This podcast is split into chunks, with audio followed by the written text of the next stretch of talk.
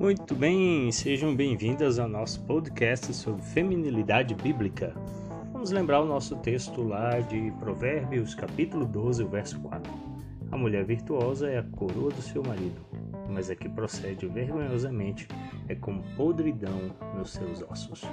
Estamos continuando o nosso segundo episódio, nós vamos tratar sobre a questão da submissão bíblica da mulher ao marido isso mesmo, submissão diz respeito ao marido. Ele é o cabeça da mulher e ele, junto com ela, desenvolve no lar toda a felicidade necessária para o mesmo. Como isso acontece? Isso acontece lá na criação, quando Deus fez o homem e a mulher. Na formação deles, o texto bíblico nos declara, o capítulo 2 de Gênesis, o verso 18, dizendo assim: Disse mais o Senhor Deus: Não é bom que o homem esteja só. Far-lhe uma auxiliadora que lhe seja idônea. A mulher foi feita a partir do homem. Isso significa que ela é procedente dele. Isso não a diminui, não a torna menor, mas isso faz com que ela tenha um lugar. O ofício da mulher, que é ser a auxiliadora dele, ela está ali para, junto com Adão, cuidar da criação. Deus a fez assim. O grande problema é que depois da queda, a mulher ficou em uma situação complicada no que diz respeito ao homem.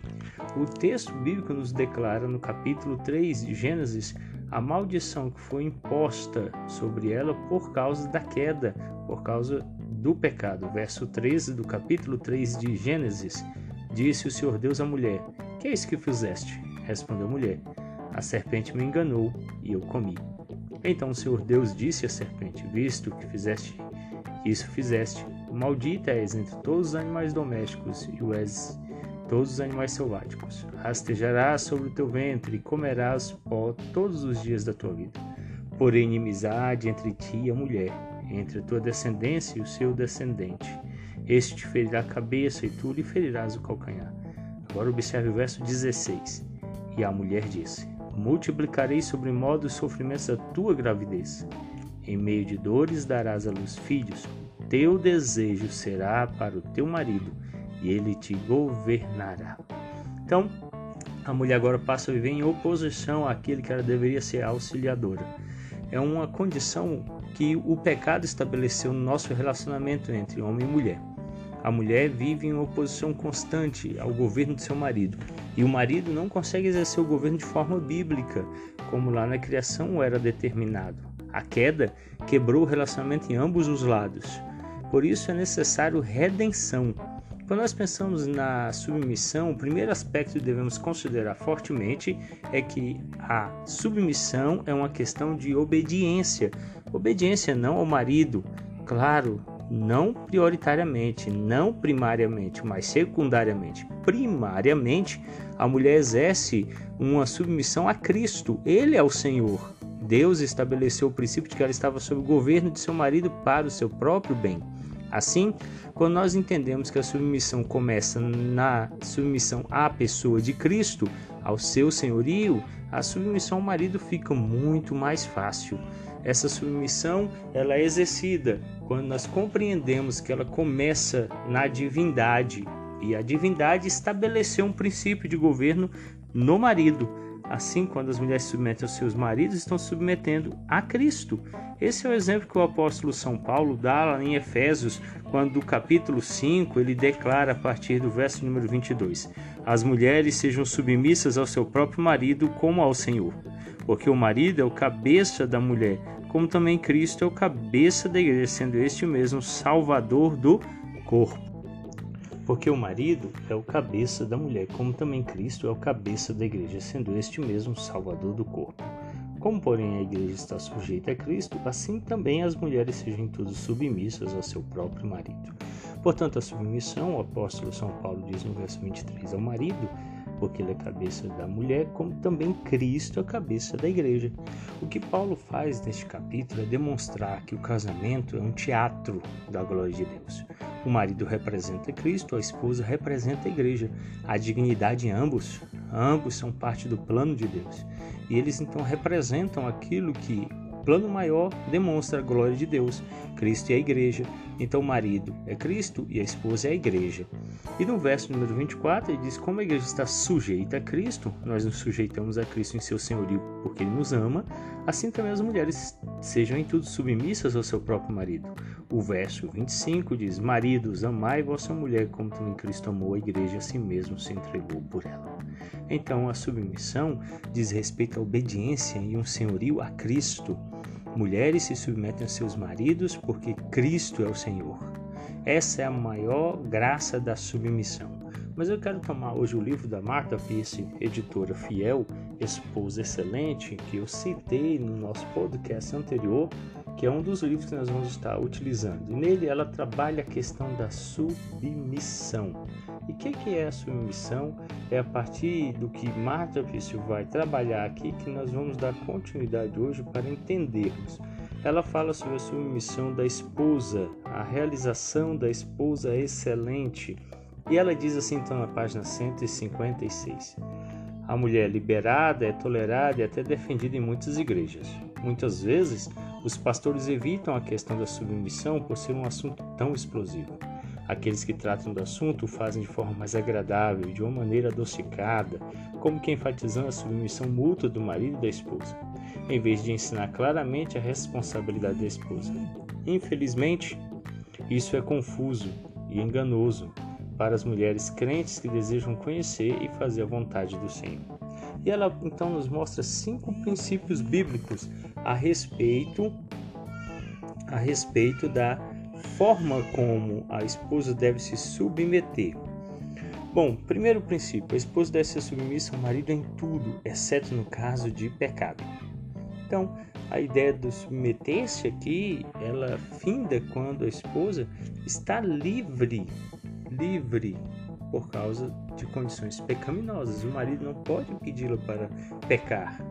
Outra coisa que a Marta coloca aqui sobre a submissão, quando ela deve acontecer, o segundo princípio é a esposa não tem medo de fazer o que é correto. E ela cita então 1 Pedro 3,6 que diz assim: Como fazia Sara, que obedeceu a Abraão, chamando-lhe Senhor, da qual vós vos tornastes filhas, praticando o bem e não temendo perturbação alguma.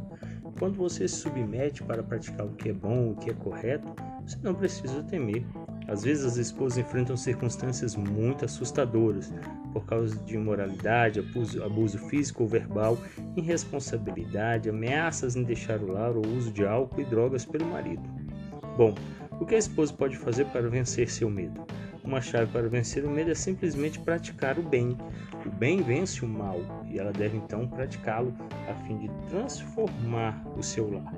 Terceiro princípio que a Marta apresenta: a esposa deve ser submissa, mesmo que seu marido não seja crente.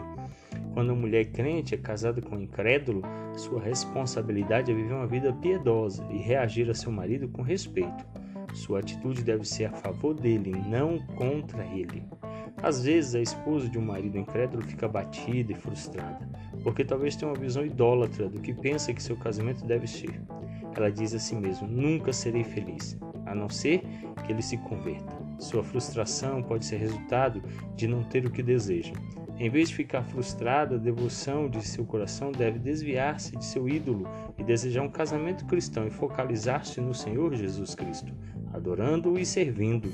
Só Deus sabe e se quando, de que maneira o marido dela se converterá.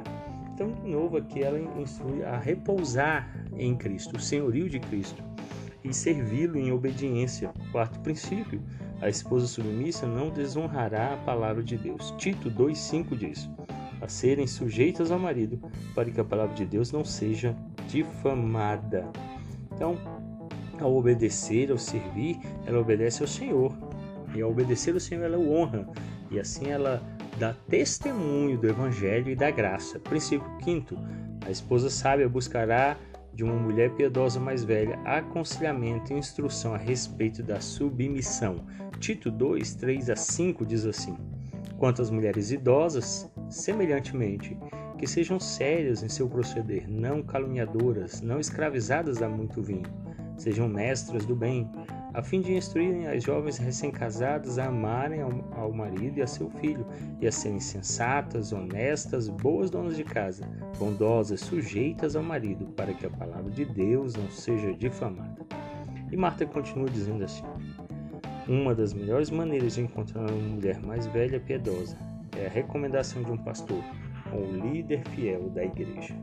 O pastor e os presbíteros e os diáconos devem indicar mulheres sábias, piedosas, para acompanhar outras mulheres da igreja.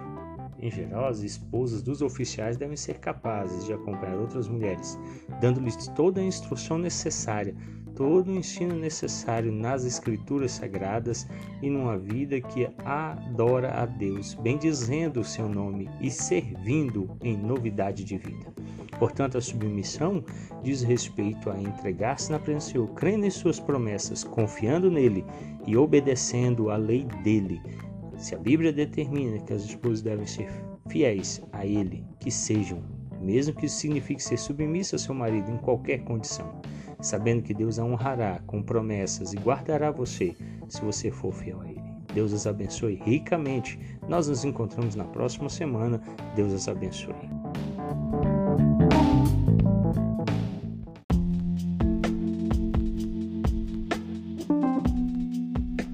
Começamos o nosso podcast sobre masculinidade bíblica. De fato, um assunto daqueles, daqueles, daqueles. Mas eu peço que você tenha paciência, considere seriamente no seu íntimo este assunto, pois ele diz respeito a mim e a você e a nossa tarefa de conduzirmos os nossos lares na masculinidade bíblica. Eu quero começar citando o Dr. Gerardo Van Groningen no livro Família da Aliança. Esse você tem que ler, você precisa ler a União Presbiteriana de Homens da Primeira Igreja Presbiteriana em Samambaia, já leu esse livro. Ele é tarefa para qualquer homem que se une a essa sociedade. Mas vamos lá. Ele declara que no estabelecimento da aliança, em Gênesis 17, 7, Deus declarou-se Deus de seu povo e que teria sim também a tarefa de conduzirmos a nossa descendência até Ele. Então Deus confirmou que somos instrumentos dele no lar da aliança. Diz assim Dr. Gerhard van Groningen: Vocês são instruídos como homens a deixarem pai e mãe e unirem-se às suas mulheres. Gênesis 2, 24. Vocês devem iniciar e manter o relacionamento da aliança, seguindo o grande modelo. Deus, aquele que fez e cumpre a aliança. Lembre-se de que o casamento é modelado pelo relacionamento da aliança Deus toma a iniciativa e diz ao homem: Você é responsável. Eu o responsabilizo por iniciar, desenvolver e manter o relacionamento do casamento. Vemos, portanto, que é nossa tarefa a manutenção, a condução da família da aliança. Pesa sobre nós esta tarefa. E Dr. Gerhard van Groningen continua e fala de quatro situações específicas em que o homem, como marido e pai, é chamado à liderança de forma peremptória. Veja, a primeira é: ele deve amar. Ele deve ser o primeiro a expressar o amor no relacionamento do namoro e casamento. Cabe a ele aumentar o amor. Maridos, amai vossa mulher, como também Cristo amou a igreja a si mesmo se entregou por ela, para que a santificasse tendo-a purificado por meio da lavagem de água pela palavra, para apresentar a si mesmo igreja gloriosa, sem mácula, nem ruga, nem coisa semelhante, porém santa e sem defeito. Assim também os maridos devem amar a sua mulher como ao próprio corpo. Quem ama a esposa a si mesmo se ama. Efésios 5, 25 a 28. Deus coloca sobre os maridos e pais a responsabilidade de iniciar, manter, sustentar e desenvolver relação amorosa entre marido e esposa, entre pai e filhos. Que tarefa árdua, que tarefa pesada. Em segundo lugar, o homem deve exercer autoridade. A autoridade não é poder bruto, sempre a ser demonstrado pelo cônjuge mais forte no casamento. Homens exerçam autoridade dizendo: você deve fazer isso como filho de Deus. Salmo 78, verso 1 e 2 nos dá um bom exemplo de como um pai exerce autoridade.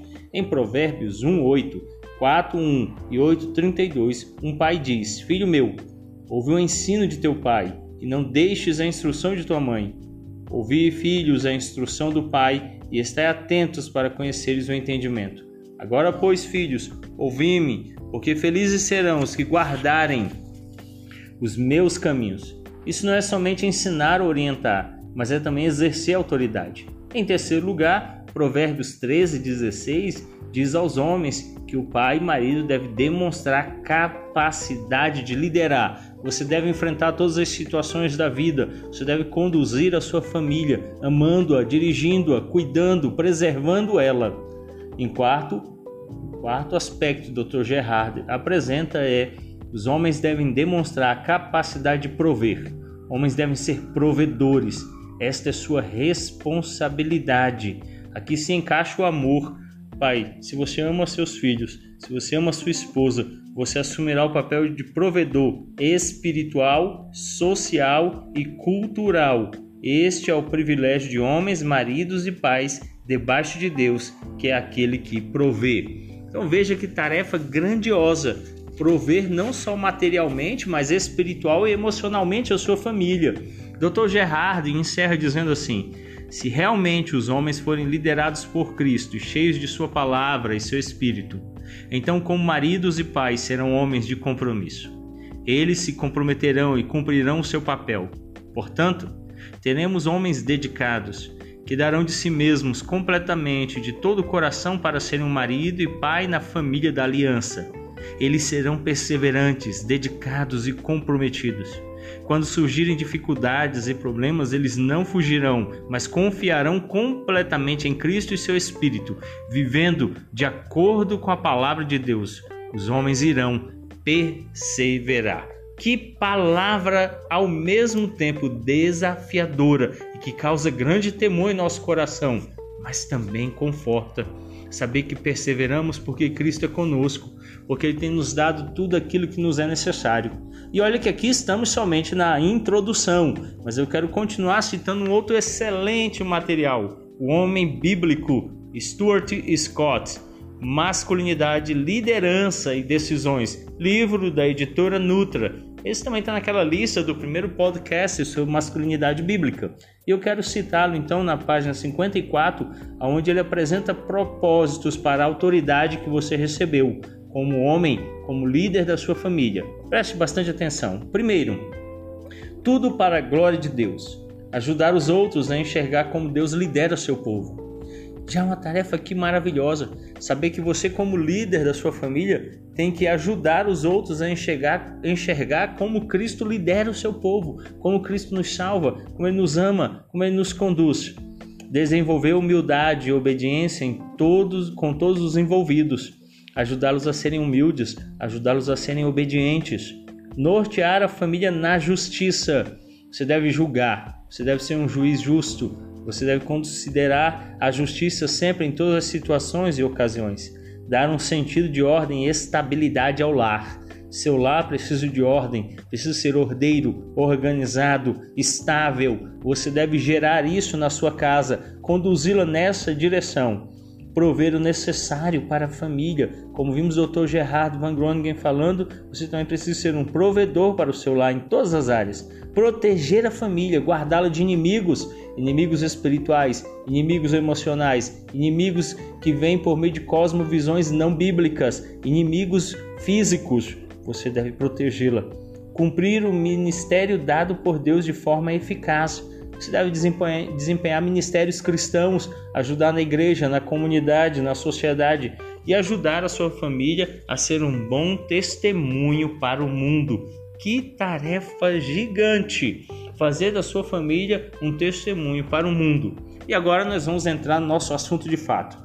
Nós vamos para o livro Pastores da Família, Dr. Volt Bauscher Jr. Nós temos utilizado esse material da editora Monegismo para nos conduzir nesse nosso, nosso entendimento sobre masculinidade bíblica. E hoje nós vamos tratar sobre a disciplina formativa.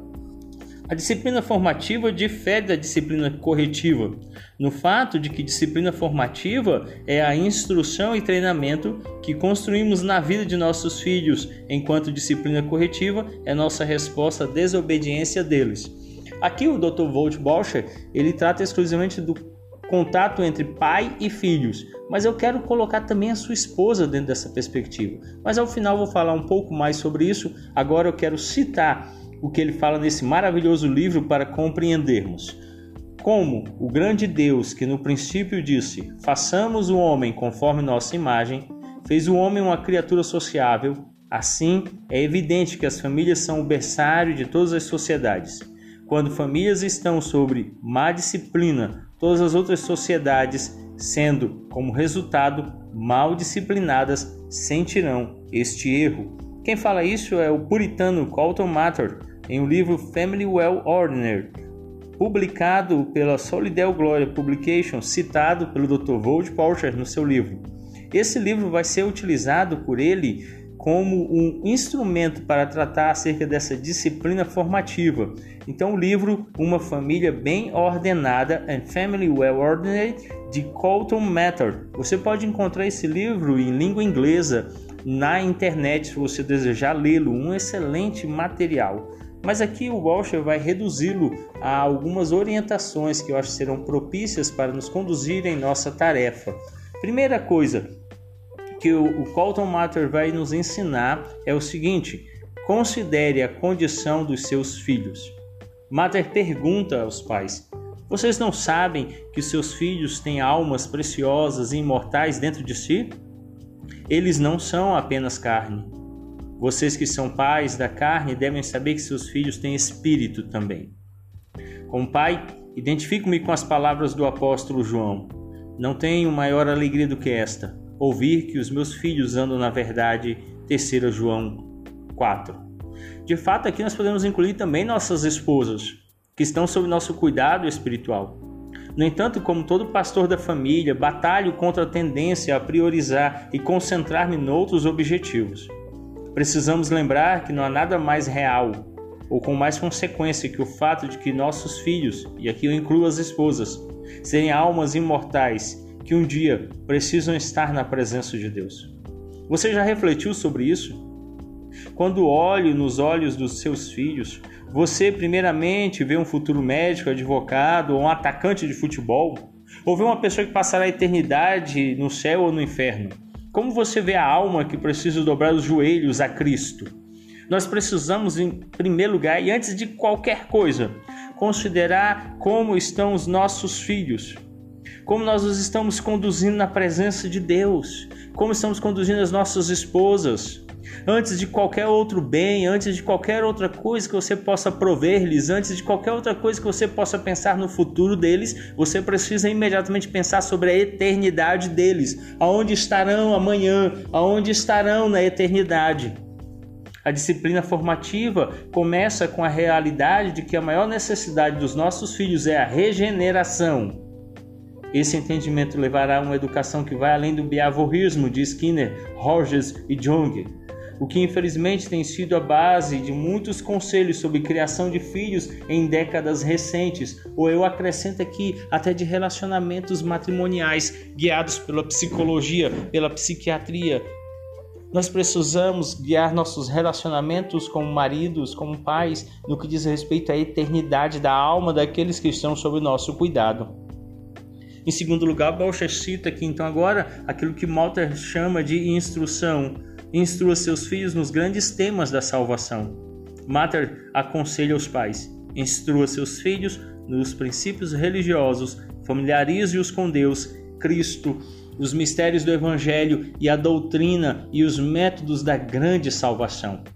Precisamos ajudar nossos filhos, e eu incluo novamente aqui as esposas, a reconhecer esse grande assunto por si próprios. Precisamos instruí-los cuidando para que eles conheçam a Cristo e o Evangelho. Isso é crucial para a disciplina formativa. Não estamos apenas gerenciando o comportamento de nossos filhos, estamos na realidade instruindo-os em justiça. Na próxima vez que você vir o limite de sua paciência com aquele filho que simplesmente não parece entender, lembre-se de que a maior necessidade do seu filho é o Evangelho. Nós precisamos conduzi-los, conduzi-los a amar a Cristo, essa é a maior necessidade que eles têm. Esse é o coração da disciplina formativa. Precisamos trazer nossa família de volta à cruz sempre e sempre. Precisamos ensinar-lhes como eles pecam e quais são as consequências do pecado e como Cristo é a única esperança para eles. Bolcher agora cita Mater sobre repreenda e impeça-lhes tudo que seja nocivo à salvação. Mater continua: Suplico-lhes, pais, e eu ponho aqui maridos, interponham sua autoridade, a fim de deter e checar a carruagem de seus filhos quando viajam pelos caminhos do destruidor. Gratifique-os com recompensas por boas ações quando agem bem, porém não permitam que satisfaçam cada vaidade moral nas suas mentes vãs e possam se lançar. Mantenham sua inspeção estrita em suas conversações. Examinem quem são suas companhias. Examine se seus filhos estão tomando um caminho ruim. Nós precisamos de fato manter a vigilância não só sobre nossos filhos, mas também nossas esposas, quem são suas amigas, com quem elas andam, o que assistem, o que escutam, o que andam pensando, como anda o coração delas, de que forma o diabo as tem tentado, como este mundo as tem perseguido. Você não pode de fato deixar de lado a sua família. Conte-lhes que preceito eles quebraram. Abra a Bíblia, mostre a sua família, porque a Bíblia diz que o que eles fizeram é errado. Deixe-os tomar consciência de que não é apenas uma questão de preferência, mas de absoluta importância baseada na palavra de Deus, é o mandamento do Senhor e eles devem obedecer. É o que Deus está exigindo deles. Conte-lhes o que Deus pronuncia aos que assim se comportam. Leve sua família a entender que Deus os punirá com a eternidade no inferno se eles viverem em desobediência a eles, que eles são pecadores e carecem da glória de Deus. Chame-os, portanto, ao arrependimento. Não evite a palavra arrependimento ou o que ela representa. Nossas famílias precisam ser chamadas a reconhecer e a abandonar o pecado, crendo que Cristo Jesus é o Salvador deles. Atribua a cada um deles responsabilidades. Chame-os à tarefa de responderem por si em cada área do lar. Atribua a eles repetidamente tarefas para que se mantenham ocupados e saibam que têm responsabilidades e que ajudem a construir o lar, constituindo um lugar para viverem, auxiliando você na tarefa de conduzir esta casa e ser o exemplo, o mantenedor, o cuidador e o guardador. Você deve ser um líder. Um líder é capaz de dar aos liderados tarefas, de conduzi-los a cumprirem-nas. Viva uma vida exemplar diante de sua família. Reflita no que diz Mater. Este puritano declara: Seu exemplo pode fazer muito para a salvação de seus filhos. Suas obras terão mais efeito sobre seus filhos que suas palavras. Seus padrões farão mais que seus preceitos, seus paradigmas mais que seus conselhos. Talvez seja o mais humilhante princípio entre os que Mater enuncia. Qual de nós, se pressionado até esse ponto, não seria forçado a admitir que muita da maldade que tanto desprezamos em nossos filhos é simples reflexo da maldade que aprenderam conosco? É precisamente isso que Mater salienta quando acrescenta estas palavras, ou seja, puritano. Será impossível que você inculta algum bem a seus filhos se você mesmo parece vazio desse bem. Se o velho caranguejo anda para trás, não há propósito em um novo caranguejo ser induzido a andar para frente. Senhores, os jovens rastejarão atrás dos velhos. No outro ponto, o puritano Mater pergunta: Você tem filhos ímpios? Eles podem servir de espelho, no qual você pode contemplar parte da sua pecaminosidade diante do Senhor. Quão exatas são as palavras dele! Quantas vezes deixamos de reconhecer o nosso pecado, a nossa necessidade de arrependimento, enquanto exigimos de isso de nossos filhos? A palavra formativa é discipulado ele começa em nós. Em essência, estamos ensinando e servindo de modelo para nossos filhos. E devemos então agora ser exemplo e modelo para eles em santidade. Outra coisa que Mater nos orienta é que devemos orar por nossos filhos. Ele prescreve: ore pela salvação dos seus filhos. Traga o nome de cada um deles diante do Senhor com orações, cujos gritos transpassarão os próprios céus. Jó 1:5. Jó oferecia sacrifício de acordo com o número de todos eles, e era assim que Jó sempre procedia. Ainda que nada mais façamos, precisamos orar por nossos filhos, Ou seja, aqui eu acrescento novamente as nossas esposas. Ore pela sua mulher, ore pela sua esposa, ore pela sua casa, ore pelos seus filhos. Este é o cerne de um verdadeiro pastorado da família. Não podemos fazê-lo com sinceridade e deixar de fazer tudo mais. Nós precisamos orar pela nossa casa. Esse é o pivô da formação, da formação é, da disciplina formativa além daquilo que já vimos nesta noite, neste momento, quando entendemos a tarefa do homem no lar, quando entendemos os princípios que devem nos guiar, devemos nos lembrar deste princípio máximo, sermos pastores da nossa família. Que Deus os abençoe nesta tarefa, conduzindo-os. Ei, homens, sejam líderes, amem as suas casas, guiem-nas, sejam servos do Senhor, Cumpram a aliança e Deus os abençoará. Até breve, no outro podcast. Que o Senhor nosso Deus, misericordioso e clemente, seja por nós. Deus os abençoe.